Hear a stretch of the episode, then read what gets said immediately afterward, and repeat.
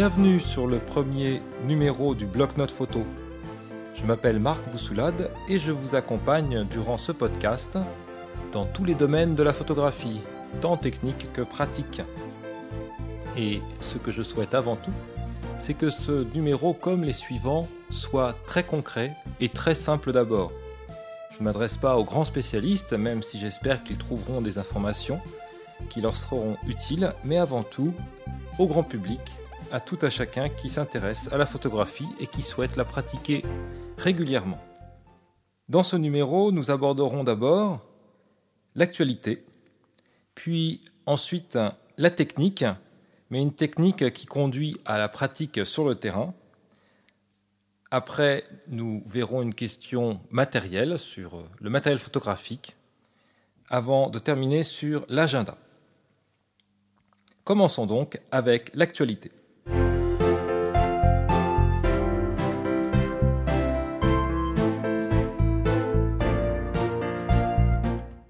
Dans cette actualité, nous découvrirons les nouveaux produits qui viennent de sortir. Pour commencer, je vous propose ce que je considère comme être l'annonce du mois, tout simplement parce qu'elle propose le produit le plus visible, peut-être le plus important pour un grand nombre de personnes. Bien entendu, je ne sais pas si tout le monde sera aussi intéressé, mais cependant, cette annonce de Sony concernant deux nouveaux zooms est vraiment intéressante à plus d'un titre. Il y a quelques semaines déjà, Sony a annoncé son boîtier phare très haut de gamme, le A9, qui vise directement les boîtiers phares de Canon et de Nikon, et euh, donc les boîtiers professionnels. Et dans ce mouvement, Sony a voulu étoffer la partie grand angle de ses zooms. Il nous propose donc deux zooms haut de gamme, voire très haut de gamme, que sont d'une part un 1635 et d'autre part un 1224. Vous voyez que, vu qu'il cible avant tout des boîtiers plein format, on est sur des angles très ouverts. Le 1635 tout d'abord. Première caractéristique, il ouvre à 2.8. D'autre part, il a comme euh, logo G Master. La gamme G chez Sony, c'est la gamme professionnelle. Et G-Master, c'est vraiment le haut du panier du professionnel. Vous allez voir que les qualités sont à la mesure de l'ambition de Sony, mais aussi le prix.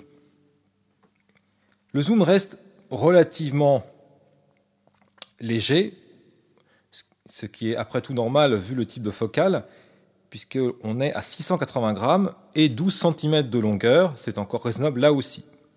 La mise au point minimale, elle, va de 28 cm à 92 cm. En revanche, le prix, lui, il est presque stratosphérique.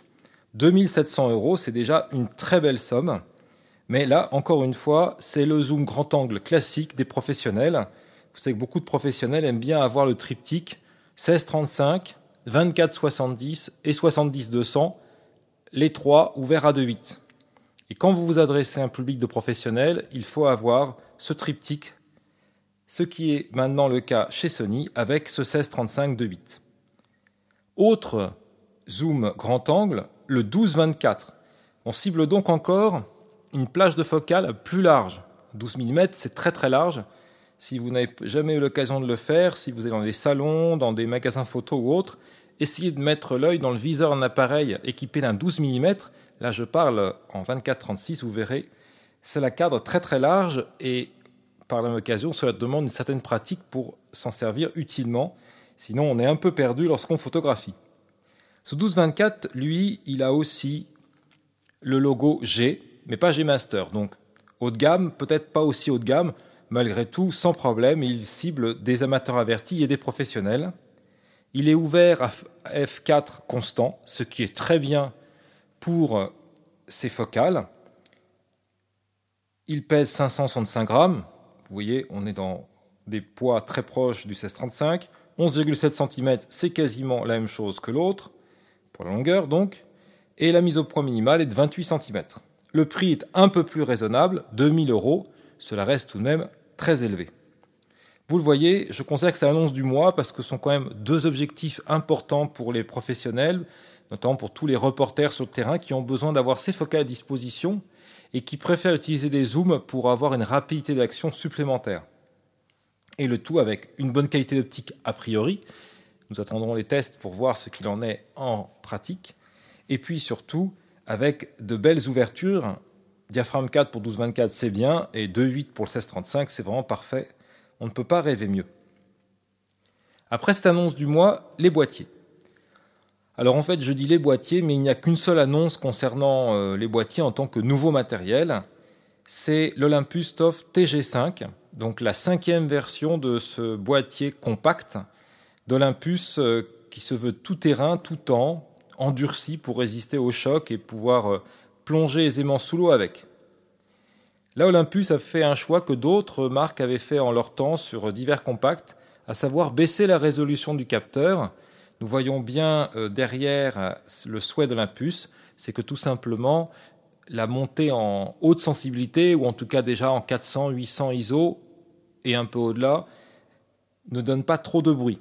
Alors bien sûr, toujours dans le cadre d'usage d'un compact. On ne peut pas comparer cela à des hybrides, à des compacts à très grand capteur, type 1 pouce, ou bien à des réflexes. Il y a un double vitrage anti-buée, bien nécessaire lorsqu'on plonge sous l'eau. L'intégration d'un mode Pro Capture, en fait, c'est inspiré des OMD. Cela permet une meilleure réactivité, ce qui est intéressant sur ce genre d'appareil. La vidéo montre à 4K, là aussi, pour ceux qui feront des prises de vue sous-marines, avoir la 4K, c'est un atout non négligeable. Le zoom, en fait, est repris de son prédécesseur. C'est un 2500, je parle en équivalent 24-36, je ne donne pas les focales réelles de l'objectif. Et il ouvre à 2 en 25 mm, donc euh, dans la focale la plus large, et jusqu'à 4,9 lorsqu'on resserre le cadrage. Avoir un 25 mm f2, c'est déjà vraiment intéressant en termes de possibilités. L'appareil donc est étanche, comme je vous le disais tout à l'heure, étanche jusqu'à 15 mètres de profondeur, c'est quand même déjà pas mal. Et puis il est anti-choc, il résiste au choc. Si vous le faites tomber sur une dalle, y compris dalle de béton, ça devrait se passer sans trop de mal. Il faut pas non plus vouloir tenter le diable.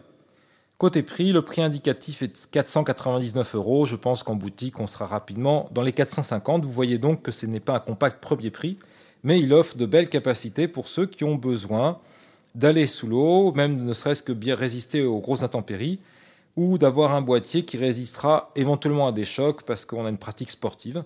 Et c'est sûr que l'été arrivant, c'est le moment où ce genre d'appareil est le plus utilisé. Autre info concernant les boîtiers et concernant aussi Olympus, la mise à jour de firmware de plusieurs boîtiers Olympus.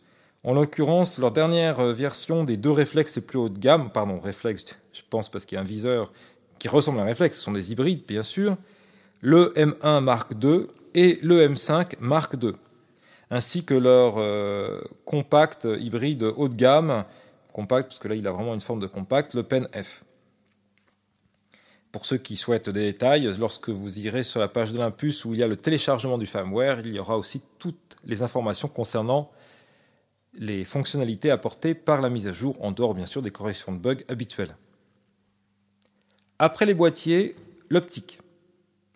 Alors pour l'optique, un seul objectif, en dehors bien sûr des deux Sony cités avant dans l'annonce du mois, un nouvel objectif proposé par la marque Venus Optique, le Laowa 7,5 mm f2. Alors certains seront peut-être être surpris par euh, une telle focale, 7,5 mm. Attention, c'est un objectif qui cible le micro 4 tiers je vous rappelle que si on veut un équivalent en 24-36, donc pour avoir une comparaison facile avec d'autres types d'appareils, en fait, le 7,5 mm, il faut le multiplier par 2. Donc on est avec un 15 mm, ce qui est encore une focale très large. Cela donne un angle de vue de 100 degrés, très intéressant pour euh, des prises de vue un peu audacieuses. Il ne mesure que 5,4 cm et 170 grammes de poids. Vous verrez qu'il se range dans n'importe quel fourre-tout sans difficulté. C'est un objectif à mise au point manuel, ce qui n'est pas vraiment gênant dans ce type de focale où de toute façon la profondeur de champ est importante. Malgré tout, si on est à f2, il faut commencer à contrôler les choses correctement pour ne pas se retrouver avec le sujet principal flou. Enfin, le prix sera autour de 500 dollars. Il y a plusieurs versions, il y a des questions de finition sans que cela touche euh, le résultat photographique a priori. Voilà, un objectif qui intéressera euh, ceux qui en micro 4 tiers veulent sortir des sentiers battus. Passons aux accessoires et puis euh, autres divers euh, éléments pour nos appareils. Accessoires optiques tout d'abord. La marque Coquine, qui est connue de tous ceux qui utilisent des filtres, propose depuis de nombreuses années un système de filtre avec porte-filtre. Autrement dit, vous fixez un porte-filtre sur votre objectif. Ce porte-filtre, d'ailleurs, pour se fixer avec l'objectif, marche avec euh, des systèmes de couronnes d'adaptation pour qu'on puisse adapter à différents diamètres. Comme ça, vous ne rachetez pas tout. Si vous avez par exemple deux objectifs, l'un un diamètre de 52, l'autre de 58, par exemple, vous n'aurez pas besoin d'avoir deux fois les choses. Vous n'aurez simplement que deux adaptateurs, un pour 52, un pour 58. Tout le reste sera compatible avec les deux objectifs. Ils ont donc un système de porte-fil depuis de nombreuses années et ce qu'ils ont proposé, c'est une mise à jour, d'une certaine façon, à savoir un nouveau système, mais qui reste compatible avec le matériel ancien. Ils l'ont appelé le Coquine Evo, EVO. C'est un nouveau porte-filtre qui est équipé d'une platine principale en aluminium. Donc vous voyez qu'il veut favoriser la solidité et en même temps la légèreté, puisque l'aluminium est un métal assez léger. Ce porte-filtre est disponible en deux tailles. Taille M, c'est pour les objectifs avec un diamètre de filtre compris entre 49 et 62 mm. Donc vous pourrez l'adapter de 49 à 62. Et puis pour les plus grands objectifs, vous avez la taille L qui va de 52 à 82. Donc pour euh, tous les objectifs, quasiment, sauf des cas très particuliers, vous trouverez un porte-filtre pour la chose. Ce porte-filtre, il est dans divers prix qui dépendent bien sûr du kit que vous prendrez. En fait, les prix de base, pour la taille M, c'est 89 90 euros. Et pour la taille L, 129,90 euros. On aurait pu dire 90 et 130 euros. Bien entendu, ces porte-filtres restent compatibles avec tout l'existant. Autrement dit, ceux qui sont déjà équipés en coquine, ils ont juste à racheter le porte-filtre s'ils veulent passer à ce nouveau système. Tout le reste, ils le conservent. Manfrotto, pour les sacs, nous propose trois nouveaux modèles autour d'une gamme appelée Manhattan. Ce sont des sacs qui se veulent euh, plutôt adaptés à la ville, tant au niveau de leur apparence qu'au niveau de leur praticité. Donc euh, si vous voulez crapahuter dans la nature, ce n'est pas le type de sac a priori qui devrait vous convenir. Trois modèles, donc. Le Mover 50, qui à 159 euros, c'est un sac à dos qui possède deux compartiments spécifiques, un pour une tablette, l'autre pour un ordinateur, et puis bien sûr l'équipement photo. Le Changer 20, c'est un sac à dos ou bien porté sur l'épaule. En fait, euh, il y a plusieurs systèmes de portage intégrés, qui lui est à 120 euros, plus petit donc. Et puis enfin, le Speedy 10, lui un petit sac d'épaule à 99 euros. Enfin, toujours côté accessoires, deux offres de remboursement. C'est souvent le cas au moment où l'été arrive. Un offre de remboursement d'Olympus qui propose en fait de vous rembourser après coup, une fois que vous avez fait votre achat, jusqu'à 100 euros sur l'achat d'un boîtier ou d'un objectif, et ce jusqu'au 31 août 2017. Je vous invite à aller sur le site de l'Impus, vous verrez toutes les conditions, tous les produits concernés. Nikon fait de même. La petite différence déjà, c'est que leur offre s'arrêtera au 15 juillet 2017. L'autre différence, c'est qu'il suffit en fait de rapporter un ancien boîtier et un ancien euh, appareil donc, et lorsque vous amenez ce vieux matériel, eh bien, on vous proposera une ristourne sur le matériel neuf que vous achèterez. La liste précise est définie sur le site de Nikon et les remboursements vont jusqu'à 150 euros. Enfin, dans cette partie euh, actualité, je terminerai à chaque fois par un produit un peu original qui sort de l'ordinaire. Cette fois-ci, c'est encore un objectif, comme pour le produit euh, du mois, le produit plus important puisqu'il s'agit ici du Neptune Convertible Art Lens System, un nom un peu à rallonge, qui cache en fait un vieux procédé remis au goût du jour. Tout ceci s'inspire des travaux de Charles Chevalier, c'est un opticien français du XIXe siècle. Alors comment ça marche? En fait, c'est un système modulaire. C'est-à-dire que vous avez une base, imaginez un objectif que vous aurez coupé en deux et vous garderiez que la partie base de l'objectif, là je pars du, de la fixation sur le boîtier, hein, la partie baïonnette, jusque euh, la lentille frontale, donc la partie basse, une base donc qui inclut le diaphragme. De l'autre côté, vous avez des modules qui vont s'adapter sur cette base, et suivant le module utilisé, vous n'aurez pas la même focale. Quel est l'intérêt de la chose C'est que si vous partez avec un certain nombre de modules, plus la base, vous aurez un système assez compact en taille, puisque pour chaque objectif différent, en fait, une fois qu'on a pris la base avec soi, les petits modules euh, devant, ils sont plus petits. Et en l'occurrence, le système nous propose trois focales, 35, 50 et 80 mm. Ces modules sont annoncés comme très compacts.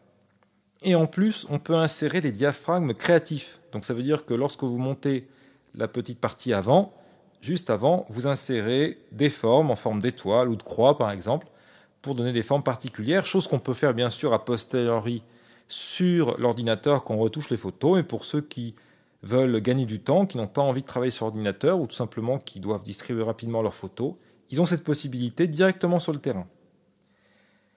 La marque annonce que d'autres produits devraient voir le jour. D'autres produits donc euh, qui permettraient d'étendre encore euh, les possibilités en gardant la même base avec d'autres modules mis à l'avant. À voir, on n'a pas euh, de détails en plus. Et la base, elle, elle existe en trois montures Canon EF, donc Canon Autofocus, Nikon F et Pentax K. Et la marque annonce aussi que grâce à des adaptateurs, il est également possible d'utiliser ce système sur les hybrides micro 4 tiers, ou bien les Fujifilm, ou encore les Sony. Un système donc assez original, qui pourrait en intéresser plus d'un. Bien évidemment, on reste avec des optiques à mise au point manuelle. Et il faut savoir que ce système, en fait, qui est proposé, est proposé sur un site de crowdfunding, autrement dit participatif, c'est-à-dire que vous financez par l'avance et on vous livrera ensuite. Les prix débutent à 600 dollars sur le site Kickstarter et la livraison estimée l'est pour le mois de février prochain, donc février 2018. Si vous allez sur la page Kickstarter, vous aurez plein d'autres renseignements et des détails, ainsi que bien sûr des photos des objectifs, ou plutôt devrais-je dire de la base et des modules. Après cette partie actualité, je vous propose de passer à la technique.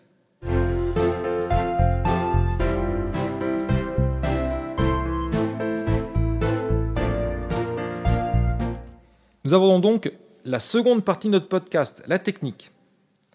En fait, à chaque épisode, je vous poserai cette partie qui porte peut-être pas complètement bien son nom. En ce sens que j'aborderai bien sûr toujours une question technique, mais le but c'est de voir comment on peut l'utiliser sur le terrain, lors de la prise de vue. De cette manière, c'est comme toute personne qui utilise un outil, si elle comprend comment l'outil fonctionne, elle peut mieux l'utiliser. C'est vrai de quelqu'un qui utilise un instrument, s'il comprend bien comment son instrument est bâti, comment euh, il est assemblé, fabriqué, réalisé. C'est vrai aussi de quelqu'un qui conduit sa voiture, s'il comprend comment le moteur fonctionne exactement, et ainsi de suite. Alors moi, encore une fois, comme je vous l'ai dit au tout début du podcast, je souhaite faire quelque chose qui soit simple, une explication la plus limpide possible.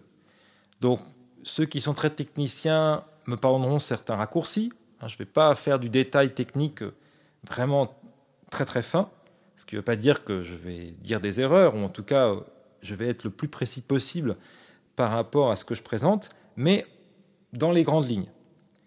Et puis, encore une fois, le but, c'est d'être pratique. Alors aujourd'hui, le premier point que je vous propose, c'est celui de l'exposition. Parce que finalement, en premier lieu, que doit faire notre appareil photo C'est faire une exposition correcte exposition que l'appareil peut faire tout seul.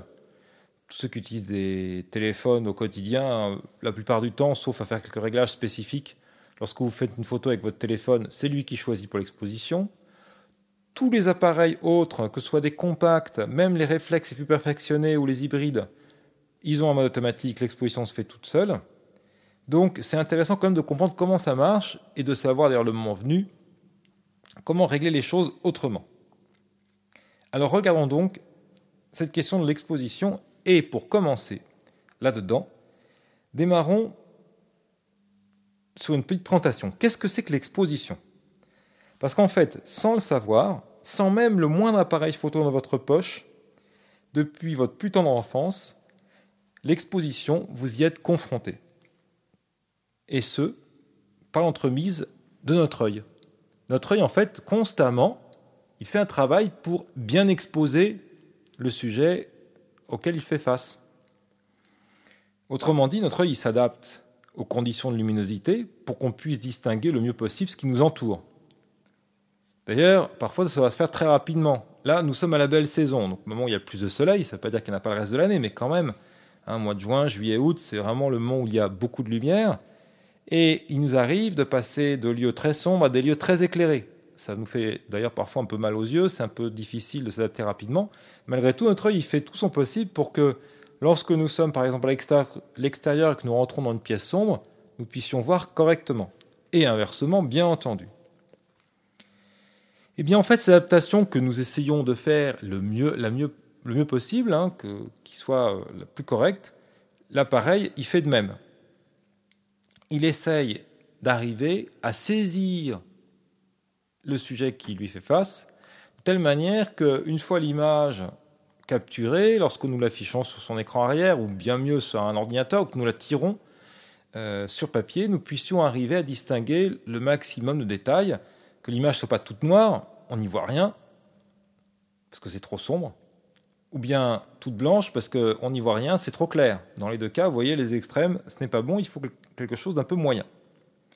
Là, je me base vraiment sur des questions purement techniques. Après, en termes d'esthétique, on peut jouer justement sur un côté un peu sombre de la photo ou clair. Hein. Il y a des rendus spécifiques que euh, visent des photographes, mais qui le font en connaissance de cause et qui connaissent les principes de base de l'exposition tels que je vous les présente maintenant.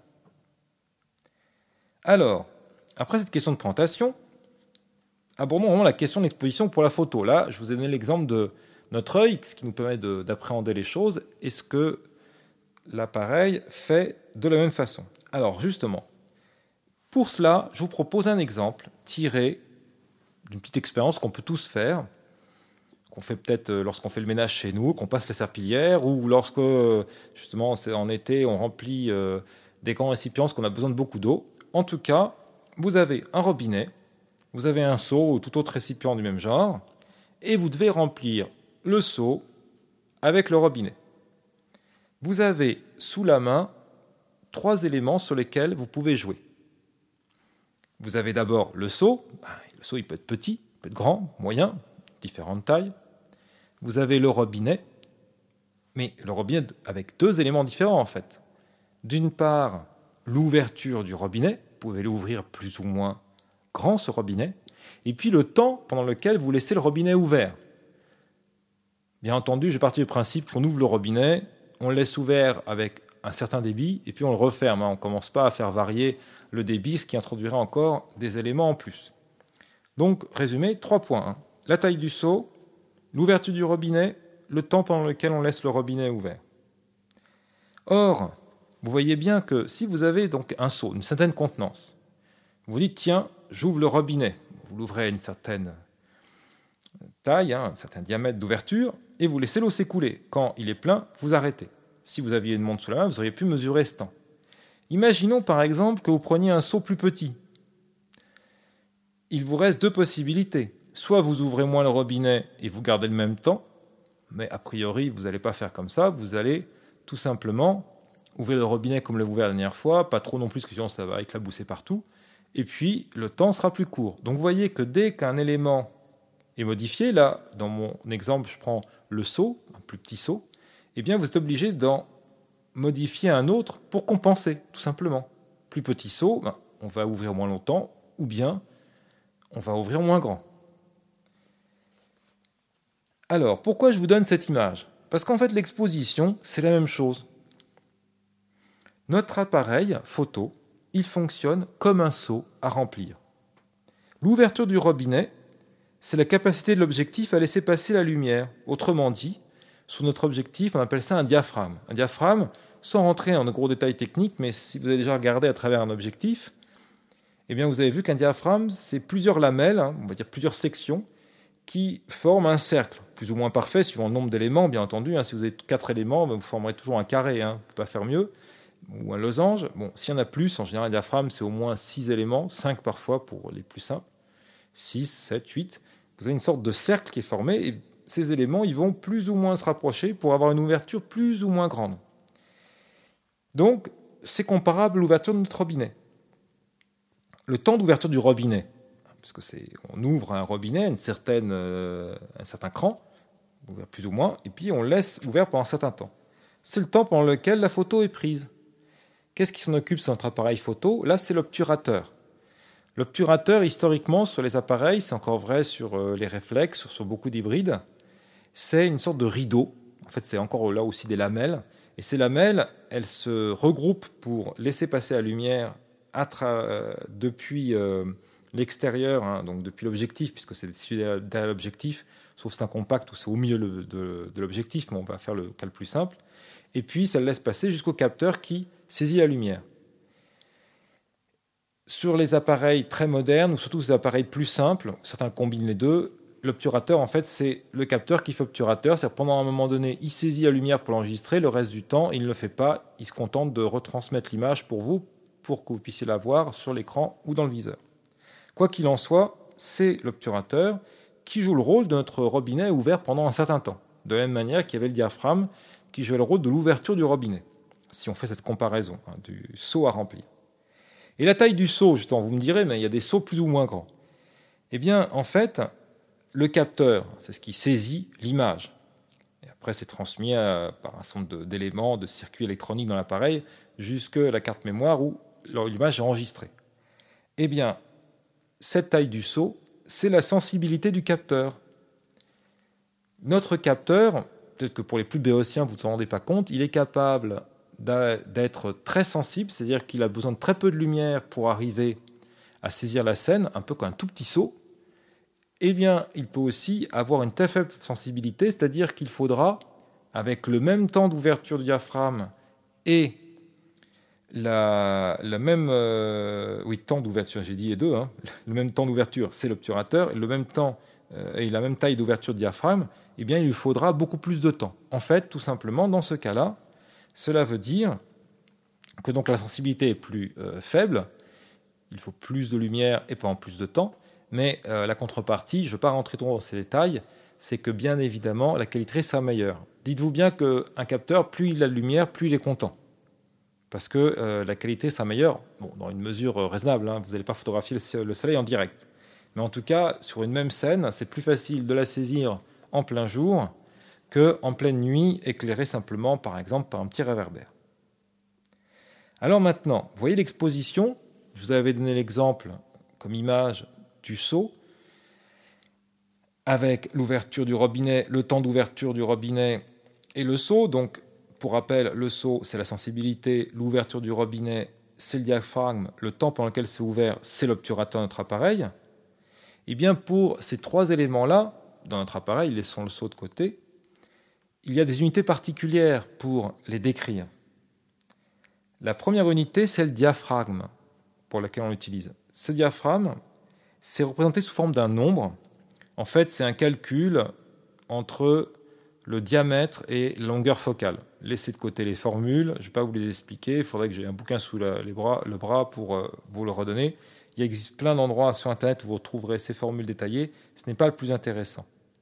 En revanche, ce qui est intéressant de comprendre, c'est que ce nombre, il évolue pas de manière linéaire. Autrement dit, pour prendre des nombres classiques pour déterminer le diaphragme d'un objectif, par exemple, vous avez le diaphragme 2,8 puis diaphragme 4. Eh bien, de 2,8 à 4, vous avez deux fois moins de lumière. C'est-à-dire quand vous ouvrez votre objectif avec un diaphragme de 4, pour peu qu'il ait cette capacité-là, si vous passez à 2,8, c'est comme si vous faisiez passer deux fois plus de lumière.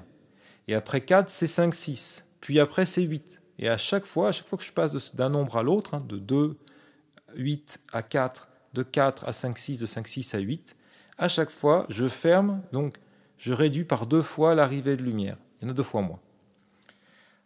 Pas besoin de les connaître par cœur, mais c'est intéressant de voir, même si avec le temps, je pense qu'on les enregistre vite pour les diaphragmes les plus classiques, de voir donc ces unités qui peut être trompeuse au premier abord, parce que certains vont se dire, ben, de 2,8 à 4, 2 fois 2, 8, ça fait pas 4. Alors même si on comprend que les nombres sont inverses, c'est-à-dire que plus le chiffre est petit, plus il y a de lumière qui passe, hein, les objectifs les plus ouverts qui existent dans certaines gammes d'appareils photo, enfin chez certains constructeurs d'objectifs, c'est du diaphragme 1,4 voire 1,2. C'est très très lumineux. À l'inverse, il y a des zooms d'entrée de gamme ou des objectifs euh, de petite taille, donc qui ont pour corollaire souvent d'avoir un diaphragme même le plus ouvert, pas très très ouvert, on est un diaphragme de 5,6 voire 6,3. Et bien entendu, là, il y a beaucoup moins de lumière qui passe. Donc, vous voyez, plus le chiffre est petit, plus il y a de lumière qui passe, et d'autre part, ce n'est pas une échelle linéaire, c'est-à-dire que 2,8 c'est deux fois plus que 4, 4 c'est deux fois plus que 5,6, 5,6 deux fois plus que 8, et ainsi de suite. Deuxième unité qui est utilisée, c'est la vitesse. Alors la vitesse, elle est mesurée en secondes, sauf que la plupart du temps, en tout cas pour des sujets où on garde l'appareil photo en main, pas le cas où on va pouvoir poser l'appareil photo sur un pied, la vitesse sera représentée sous la forme d'une fraction, parce que c'est une fraction de seconde. Par exemple, prise de vue assez classique, on peut être facilement à 1,125, 1,250. Là, en revanche, à chaque fois qu'on divise par deux, on a deux fois moins de lumière qui rentre, tout simplement parce que le temps est deux fois plus court. Mais là, c'est tel qu'on le connaît, c'est-à-dire que 1 250e de seconde, c'est deux fois plus rapide qu'un 125e. Troisième unité, c'est la sensibilité. Elle est en ISO. Elle est assez facile à comprendre aussi, parce que la sensibilité, elle est, elle est linéaire. C'est-à-dire que un capteur, lorsqu'il est à 100 ISO, il demande deux fois plus de lumière qu'à 200 ISO. Les plages sensibilité, suivant les appareils photo, ça peut varier un peu. Tous les appareils ont au moins une sensibilité minimale à 200 ISO et peuvent monter à 400, 800, 1600. Et à l'inverse, on descend rarement au-delà de 50 ISO pour vraiment les, capteurs euh, qui sont euh, avec des réglages de moindre sensibilité qui vont jusque-là. Ils sont peu nombreux, mais il y en a. 100 ISO, ça arrive souvent, ça dépend des marques. Dites-vous bien que la seule sensibilité réelle du capteur, c'est la sensibilité minimale. Les autres, c'est simplement que on essaye d'avoir besoin de moins de lumière pour le même résultat, mais forcément la qualité va baisser. Aujourd'hui, il faut être honnête, lorsqu'on fait des prises de vue sur le terrain, si on est à 200 ISO, 400, 800, là je parle avec des réflexes des hybrides, la qualité reste très bonne. Même sur les compacts maintenant, jusqu'à 400 ISO, en général, cela convient bien. 800, c'est encore correct. Mais si vous utilisez un téléphone, en fait, euh, la sensibilité souvent minimale est de 50 ISO, 80 ISO, ça dépend des, boîtiers, des appareils, enfin des capteurs des téléphones. En fait, dès qu'on monte en sensibilité, la qualité baisse. Et en fait, même à 50 ISO, il y a ce qu'on appelle du bruit numérique. Autrement dit, euh, en fait, l'image est un peu moins définie. Et elle est en fait moins définie que des réflexes, même quand ils montent à 400 800 ISO. Parce que même si ce n'est pas une règle absolue, plus le capteur est grand, meilleure est la qualité. Donc vous voyez, quand vous êtes sur le terrain, parce que vous allez me dire, c'est beaucoup de technique, comment on comprend euh, tout cela euh, en pratique hein, sur le terrain, quand on fait les prises de vue?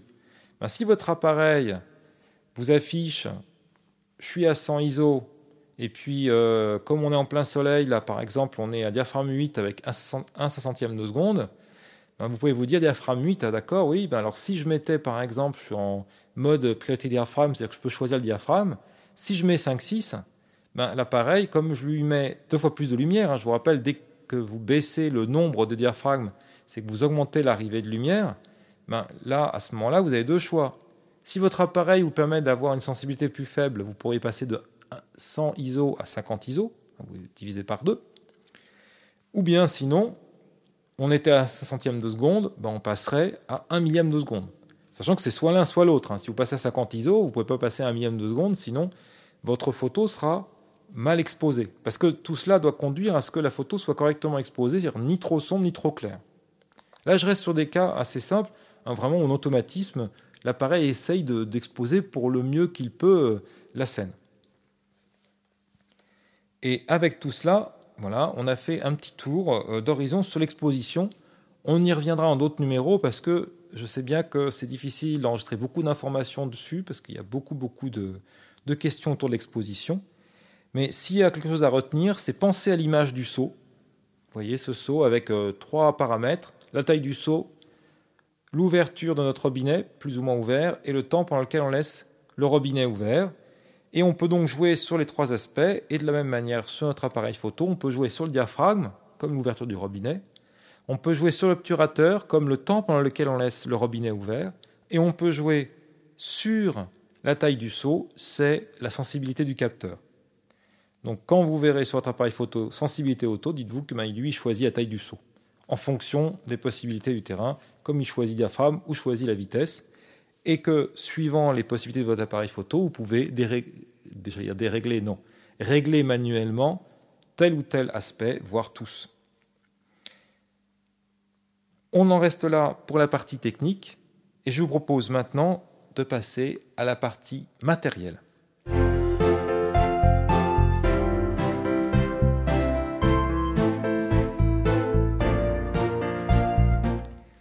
Dans cette partie matérielle, je vous proposerai à chaque épisode de voir une question autour du matériel qui peut vous aider à mieux choisir parce que on est tous un peu pareil, on a envie d'avoir un nouveau matériel, en tout cas quelque chose qui convient mieux pour euh, ce que nous faisons, ou alors tout simplement à mieux comprendre tel ou tel matériel que nous avons dans notre fourre-tout, peut-être parce qu'on nous l'a offert, parce qu'on l'a acheté il y a longtemps et qu'on ne se souvient plus exactement de toutes les raisons pour lesquelles on l'avait acheté, ou bien qu'on l'a acheté parce que quelqu'un que nous connaissions le possédait aussi, ou qu'on nous l'a consigné dans une revue ou sur un site. Quoi qu'il en soit, moi ce que je vous propose aujourd'hui, c'est tout simplement de réfléchir à une petite question toute simple, parce que là on a au mois de juin, on arrive au moment des vacances, et il y a toujours un danger pour le photographe, c'est juste avant les vacances de se dire ce serait bien d'avoir un nouveau matériel. Quelles sont les erreurs à éviter dans l'acquisition de ce nouveau matériel? Et les bonnes attitudes à prendre alors, ne vous inquiétez pas, je ne vais pas vous dire ce que vous devez faire, mais plutôt des, points de repère pour s'y retrouver et éviter d'agir sur un coup de tête. Et justement, la première erreur, et sans doute la principale en la matière, c'est le coup de tête. Il me semble que la première erreur à éviter par rapport au coup de tête, c'est de changer tout son matériel. Je pense et même je suis certain que c'est un choix qui ne se fait pas à la légère. Vous êtes le 20 juin, vous vous dites, tiens, dans 10 jours, je pars en vacances, le 1er juillet, là, ça, arrive, là, je trépigne d'impatience presque. Et mon matériel, la dernière fois, là, la, dernière fois que j'ai fait une grosse sortie photo, c'était peut-être il y a quelques semaines, ou voire, je repense à, aux dernières vacances où là, j'avais emmené tout mon matériel avec moi, parce que vous êtes passionné de photos, et vous avez pesté, parce que on est toujours un peu pareil, hein. on se dit, ben, le matériel, il est bien, j'arrive à faire des choses sympas, mais peut-être que je pourrais faire quelque chose de plus et je n'ai pas ce qu'il faut dans mon fourre-tout. Alors, coup de tête, allez, je change tout. Moi, je pense que ce n'est pas une bonne chose. D'abord, ce n'est pas une bonne chose de le faire euh, peu de temps avant de partir en vacances, et puis surtout, ça demande réflexion. Et justement, ce n'est pas le 20 juin que vous allez réfléchir longuement sur votre matériel. En plus, je pense que si on doit changer, dans la mesure du possible, si on change en tout son matériel, ce qui veut dire peut-être aussi changer de marque, hein, ça veut dire donc changer de système, d'objectif, si vous êtes sur un, un hybride ou aussi un réflexe, vous aviez un système euh, photographique, vous voulez passer à un autre, moi je vous conseille vraiment de ne pas le faire. L'autre chose, c'est de prendre un nouveau matériel parce qu'il est à la mode. Par exemple, euh, dans votre revue photographique préférée, il y a plein de pubs pour tel objectif. Ou alors d'ailleurs, il y a eu un test dans le dernier numéro qui parlait euh, des mérites, par, exemple parmi d'autres, des objectifs les longs zooms hein, du genre des 150 400, 50 600, ça existe hein, pour euh, tous ceux qui veulent euh, des prises de vue à distance, pouvoir photographier des animaux en affût ou autre chose, ou euh, faire des photos, par exemple de Formule 1, bon, enfin de courses de voiture, et qui se disent tiens, j'ai pas ça dans mon fourre-tout, ça pourrait faire sûrement des chouettes photos, alors je vais acheter ça, parce que plein de gens apparemment sont dessus, et puis le dernier test m'a donné le goût à la chose. Là aussi, c'est un peu le coup de tête, parce que si ça se trouve, euh, quelques jours avant, vous ne pensiez même pas à ce type de photo, parce que vous n'aviez jamais euh, trouvé l'intérêt à la chose.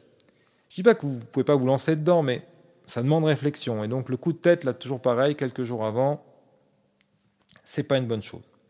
Et justement, l'autre écueil à éviter, c'est de faire un achat la veille. Vous allez me dire, mais euh, il nous en parle depuis plusieurs minutes de cette histoire de faire quelques jours avant. Mais là, plus spécifiquement, au-delà d'un appareil à la mode, d'un matériel à la mode, ou de devoir changer tout, c'est le fait d'acheter quelque chose juste avant de partir, et particulièrement plus que l'objectif, un appareil photo. Aujourd'hui, nos appareils photo sont ultra complets, voire trop. Quand je dis ultra complet, c'est qu'ils nous livrent d'ailleurs dans la boîte des tout petits modes d'emploi. En fait, euh, ils mettent souvent d'ailleurs euh, Quick Start hein, en anglais ou démarrage rapide on voit bien qu'on n'aura que les fonctions principales. On est quasiment à nous expliquer simplement où se trouve le déclencheur et le bouton d'allumage. Ou presque. J'exagère un peu, mais à peine. En fait, il manque quelque chose, en général dans la boîte, c'est le vrai mode d'emploi. mode d'emploi qu'on peut trouver si parfois la boîte encore sous forme de CD-ROM, mais ça a tendance à disparaître. Surtout beaucoup d'ordinateurs maintenant n'ont même plus de lecteur de CD-ROM. Ou bien on nous invite à aller le télécharger sur le site de la marque. Et là, on se rend compte que le mode d'emploi, il n'est pas léger du tout.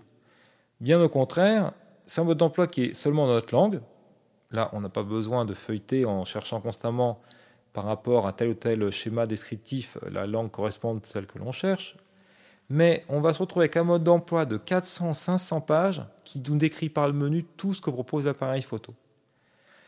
D'ailleurs, devant cette inflation, certains euh, fabricants d'appareils ont un peu de mal à choisir et nous proposent de ce fait aussi des menus d'appareils photo qui n'en finissent pas et on peut s'y perdre.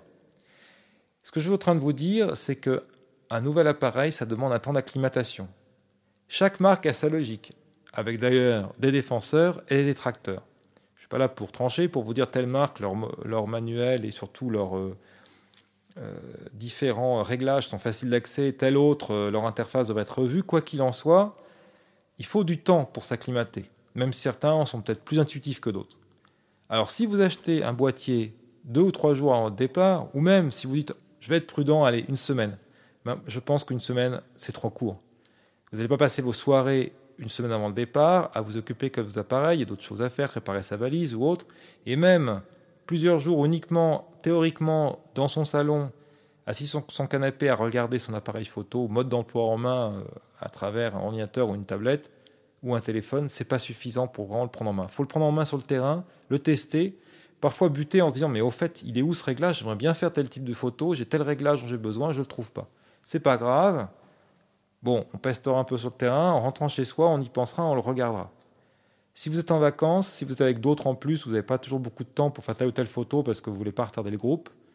Puis même si vous faites des sorties photos euh, en vacances euh, tranquilles, quoi qu'il en soit, il vaut mieux être maître de son matériel pour se concentrer sur son sujet. Donc, je vous le conseille fortement, n'achetez pas un nouveau boîtier juste avant les vacances.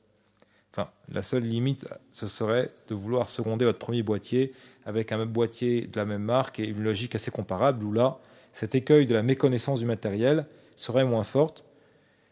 Ce qui va avec, mais là c'est un conseil qui maintenant je pense est moins vrai qu'avant parce que nos appareils sont tout électroniques. Mais c'est vrai que parfois il y avait un risque lorsqu'on prend un nouveau matériel qu'il y ait une panne un petit peu subite parce que le matériel était neuf et que toutes euh, les erreurs possibles n'avaient pas été débusquées par euh, les petits tests à la fin de la ligne de production. Bon, aujourd'hui avec l'électronique, ce genre de situation est moins vrai. Donc mon conseil de ne pas faire un achat la veille se reportera surtout sur l'usage du matériel et non pas sa fiabilité. Alors bon, je vous ai mis en garde, mais je vous rassure, hein, vous avez le droit de vous faire plaisir, vous avez le droit de faire un achat si vous souhaitez modifier le contenu de votre fourre-tout. Alors les bonnes attitudes. D'abord, c'est d'acheter à l'avance et de se familiariser avec son appareil. Alors là, c'est le bénéfice, vu que ce podcast sort en juin, de ceux qui partent en vacances en août. Alors pour ceux qui partent en vacances en août, allez-y, hein, changez de boîtier si vous voulez. Puis après, ben, passez du, temps euh, durant le mois de, juillet pour euh, manipuler ce nouveau matériel. Et à ce propos, puisque justement, comme je vous le disais tout à l'heure, on a besoin de télécharger le manuel en PDF, ben, c'est l'occasion d'utiliser nos smartphones d'une manière intelligente pour la photo.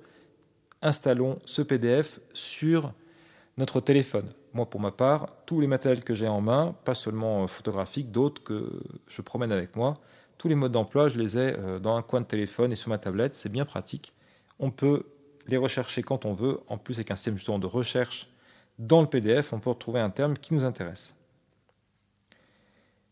L'autre chose, la bonne attitude, je pense, c'est pas être nostalgique, mais de quand même aller regarder ces anciennes photos celles que l'on a faites très récemment, comme celles qu'on a faites peut-être aux dernières vacances. Alors, dernières vacances d'été, parce que celles d'hiver, ça ne vous servira pas beaucoup, quoique. Quoi qu'il en soit, regardez vos anciennes photos et découvrez peut-être tel ou tel manque que vous avez eu. Alors, ça fera peut-être appel à vos souvenirs, parce que justement, ces photos, vous n'avez pas pu les faire. Ou bien, vous avez fait telle ou telle photo, vous vous rendez compte que si vous avez eu tel objectif, vous auriez peut-être pu facilement faire cette photo-là, ou aurait eu un meilleur rendu ou un rendu différent. Je vais donner un exemple concret. Vous avez un objectif transstandard, typiquement un équivalent 28-70 ou 24-70. Je laisse de côté hein, les comparaisons. Si vous avez un boîtier APS-C ou un boîtier micro 4 tiers ou autre, ce ne seront pas les mêmes focales marquées sur votre objectif. Quoi qu'il en soit, Vous, avez fait des photos avec cet objectif et parfois vous vous rendez compte que si vous avez eu un grand angle plus large, vous auriez pu faire telle ou telle photo qui aurait été peut-être plus créative, en tout cas plus particulière. Alors là, la question d'acheter un plus grand angle peut se poser. Cet exemple, je vous le donne pour un grand angle, c'est valable pour d'autres cas. De la même manière, on pourrait choisir un objectif ou un accessoire qui ouvre de nouveaux horizons. En été, il y a beaucoup de plantes à photographier. Vous n'avez jamais fait de photos macro. Alors, ça fait longtemps que j'y pense. J'ai vu beaucoup, beaucoup de photos dans les magazines qui me plaisent. Là, j'aimerais bien faire ce genre de sujet. Pourquoi pas aller là-dedans Mais avec euh, un aspect raisonnable. Vous n'avez jamais fait de photos macro, achetez pas le super objectif macro pour ultra spécialiste. Puis vous dites, euh, allez, j'achète aussi euh, un système de flash annulaire ultra élaboré que je mettrai à l'avant de mon objectif.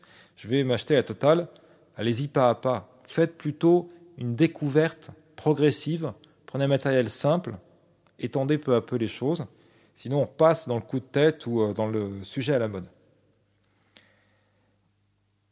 Un autre bon conseil, ça va être un peu étrange parce que là, c'est pas un achat, au moins ça limitera les dépenses, c'est d'éviter l'accumulation. Regardez votre fourre-tout, où vous en êtes. En vacances, on ne prend pas seulement son matériel photo. D'abord, on prend des vêtements, puis on prend d'autres affaires, on a d'autres activités souvent que la photographie. Et euh, rien n'est extensible, que vous partiez en avion ou même en voiture, le coffre n'est pas extensible, etc. etc. Alors, ce serait peut-être l'occasion aussi de faire du ménage pour éviter l'accumulation. Cela étant dit, cela peut conduire parfois à des achats. Si vous utilisez des focales fixes pour certaines focales et que vous n'utilisez pas tant que cela les possibilités qu'elles offrent spécifiquement, hein, les deux grands avantages d'une focale fixe, d'abord c'est la compacité, il faut être honnête, euh, ça en fait un troisième d'ailleurs de fait, mais les deux autres avantages, un c'est la qualité surtout à des diaphragmes assez ouverts, et justement l'autre avantage c'est le fait qu'une focale fixe souvent ouvrira avec un diaphragme plus ouvert donc qu'un zoom. Les zooms en dessous de 2.8 c'est quasiment euh, euh, pas présent, c'est très rare d'en rencontrer. En revanche, vous trouverez très régulièrement des objectifs focale fixe ouverts à 2.8 avec de la bonne qualité, une meilleure qualité que le zoom le même de même focale à 2,8. Et puis vous aurez des objectifs fixes à 2, voire 1,8, 1,4. Cela étant dit, si pour vous ce n'est pas très utile, vous utilisez par exemple un 24 mm diaphragme 2,8. Et puis vous avez aussi un 20 mm diaphragme 2,8 dans votre fourre-tout. Sauf que vous faites de la photo de paysage. Moi je vous conseille quand même de faire de temps en temps les photos de paysage à 2,8, ça peut être intéressant par des légers flous créés en prenant un premier plan très proche on peut, jouer sur des effets de profondeur, mais bon, si vous n'êtes pas adepte de ce genre de choses, peut-être qu'un zoom remplacera utilement ces deux objectifs et vous évitera une certaine accumulation. Cela étant dit, ne faites pas aussi toujours le coup de tête, je fais table rase de la moitié de mon fourre-tout juste pour acheter du matériel neuf. Mais éviter l'accumulation, ça peut être seulement faire des économies et se dire, bah tiens, je vais enlever tel ou tel matériel de mon fourre-tout, celui-là je l'utilise jamais. Et ne cédez pas à la tentation, on l'a tous, je l'ai déjà eu plusieurs fois, peut-être qu'il me servira le peut-être avec euh, beaucoup de petits points derrière, ça va donner un poids mort qu'on va se traîner tout le temps sur le terrain et on n'utilisera jamais ce matériel. Ou quasiment. Si c'est pour faire un cliché sur 800 ou 1000 ou 1500, est-ce que ce poids mort en valait la peine? Dernier conseil, tout dernier conseil, achetez un livre sur la pratique photographique plutôt qu'un nouveau matériel. Il y a plein de bons livres qui existent sur la photo des livres spécialisés, des livres généralistes, un certain nombre de livres qui sont très concrets d'ailleurs, qui donnent plein de petites idées, des idées euh, toutes simples. Par exemple, euh, je parlais de la photo macro tout à l'heure, il y a des petits livres euh, d'ailleurs qui sont un peu au format poche ou quasi poche, on peut les glisser facilement dans une valise, qui vous donnent plein d'idées pour la photo macro, pour améliorer ces photos, être plus efficace. Pourquoi n'achèteriez-vous pas ce genre de livre? Et vous ne changez rien à votre fourre-tout. En revanche, vous pourrez pratiquer sur le terrain plus efficacement après une sortie photo une journée, euh, le soir. Vous, changez les idées en disant tiens, au fait, ma journée de photo, qu'est-ce que j'ai fait? Et Vous reprenez le bouquin, ça vous donne des idées supplémentaires et ça vous aidera vraiment utilement dans la prise de vue. Alors moi, je vous encourage vraiment voilà, à réfléchir autrement à l'achat du matériel et euh, ainsi à ne pas te faire dépenser inutiles, mais bien plutôt à avoir le matériel le plus efficace possible pour notre prise de vue. Et n'hésitez pas à ce dernier petit conseil qui consiste en l'achat d'un livre. Qui en plus pourra vous servir à de multiples occasions. J'en termine donc avec la partie matérielle et nous allons passer maintenant à l'agenda.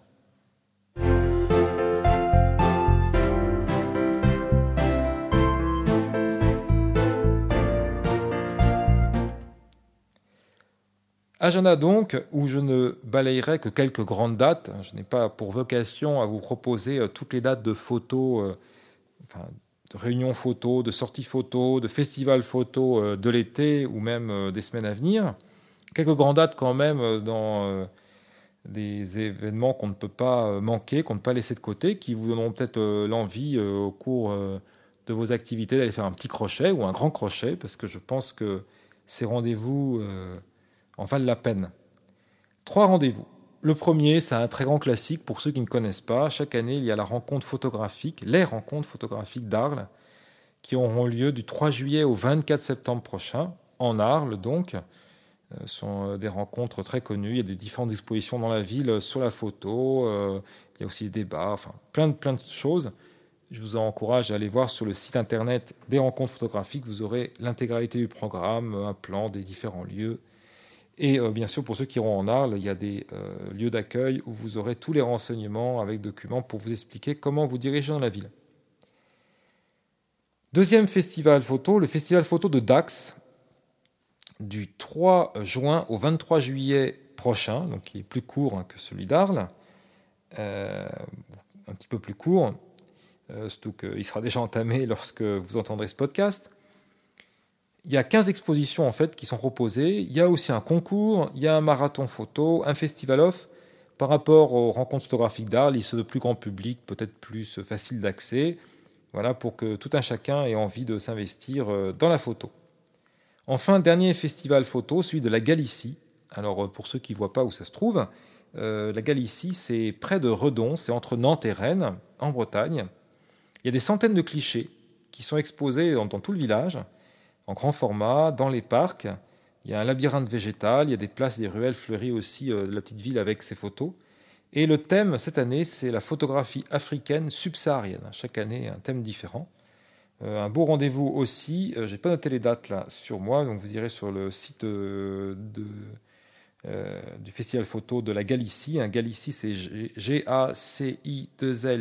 et vous trouverez tous les renseignements concernant ce magnifique rendez-vous.